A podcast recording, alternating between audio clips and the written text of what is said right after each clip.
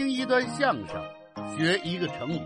跟嘉庆叔叔和他的学生们一起听相声学成语。作为一名相声演员，就得什么都知道，什么都研究。这没错啊。嘉庆叔叔，我想问您一个问题。什么问题呀？咱们探讨一下。您说这天底下谁说的话最有道理？这这叫什么问题呀？谁说的话最有道理？那肯定是古代的圣贤呢。孔子说的话最有道理。不对。那是老子说的话最有道理。不对。难道是外国人？那是牛顿说的话最有道理。那是爱因斯坦说的话最有道理。哎，这回对了。不对。不对，你老挨个什么劲儿啊？那到底是谁说的话最有道理呀？连这个问题您都回答不上来呀？我不知道。那我告诉您，您可得记住了。我听着呢。要说古往今来，天上地下，中国的圣贤，外国的科学家都加到一块儿，到底谁说的话最有道理？这个人是我妈。啊，这这这这什么？我妈，我的妈妈，我的母亲，我亲爱的母上大人，My dear mother。Oh no！你快歇会儿吧啊！世界上说话最有道理的人，怎么会是你妈呢？没错呀，一点毛病没有。你妈妈是哲学家？不是。那你妈妈是科学家？不是。你妈妈是文学家吗？那就更不是了。那你凭什么说你妈妈说话最有道理呀？因为我妈妈说话永远都对，永远正确，永远都是没毛病。不可能吧？那怎么不可能啊？我妈妈在我们家，甭管什么时候说话，就是永远都对，永远正确，永远都是没毛病。尤其是说我的时候，那简直就是宇宙世界超级无敌的有道理啊！你能给举个例子吗？比方说，他要是看见我正在打电脑游戏，就是正吃鸡呢，他就会数落我。甭管我说什么，怎么说，我妈妈都永远有道理。是吗？你妈妈怎么数落你呀？哎呦，怎么又打游戏呀？什么时候看见你都是在打游戏？打游戏考试能得一百分吗？打游戏长大以后能有出息吗？打游戏未来能当文学家、科学家、公司老板、企业高管吗？你们班李李学习那么好，他打游戏吗？你怎么回答呀？我怎么回答？从这句往后您听吧。我甭管怎么回答，我妈妈永远是对的。不能吧？不信您听啊。比方说，你回答李李打游戏呀，你妈妈怎么说呀？你看看，你看看，学习好的才打游戏呢。你学习这么差，有什么资格打游戏啊？给我学习去！这说的还真挺有道理啊。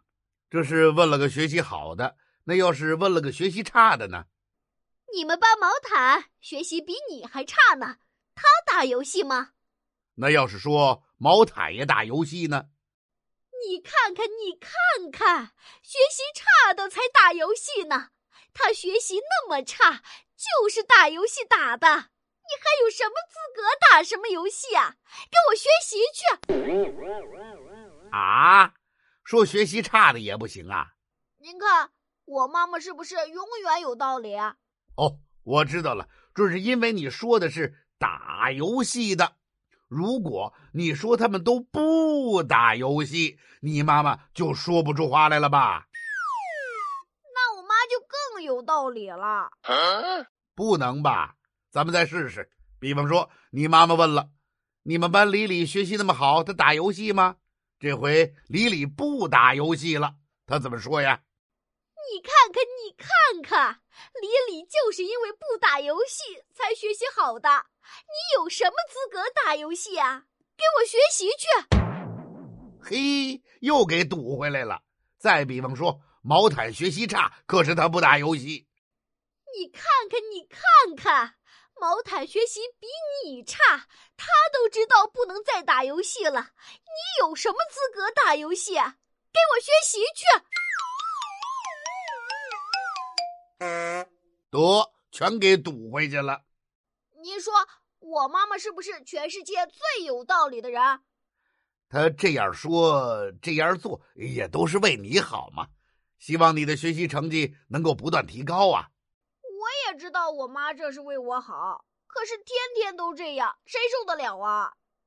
天天都什么样啊？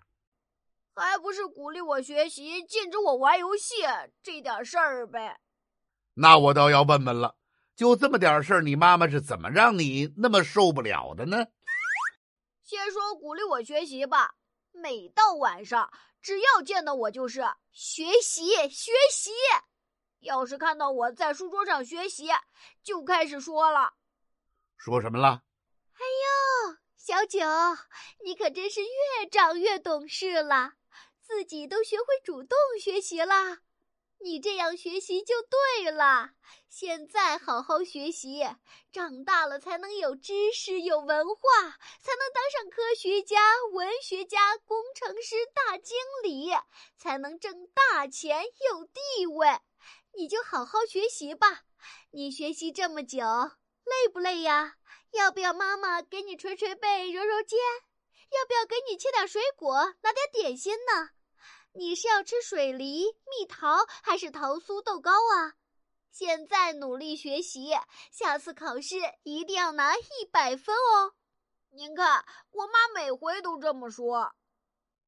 当妈妈的都是这么鼓励孩子，那你妈妈又是怎么禁止你打游戏的呢？比方说，我妈看见我打游戏了，哎呦，小九啊，你怎么越长大越不懂事了？一天到晚就知道打游戏，你学习的时候怎么就不见你这么努力呢？你作文写完了吗？你口算做完了吗？你英语单词都会背啦？九九乘法表还背得乱七八糟呢？就知道在这打游戏，你这么打游戏，以后还能有什么出息啊？是能挣钱，还是能找到好工作？能买房子，还是能买车子啊？照你这么打下去，以后长大了可怎么好啊？整天盯着平板电脑屏幕，眼睛都要看瞎了。我明天就把平板电脑扔掉，你就再也不要打游戏，光在家学习得了。好嘛，你学的还真像啊。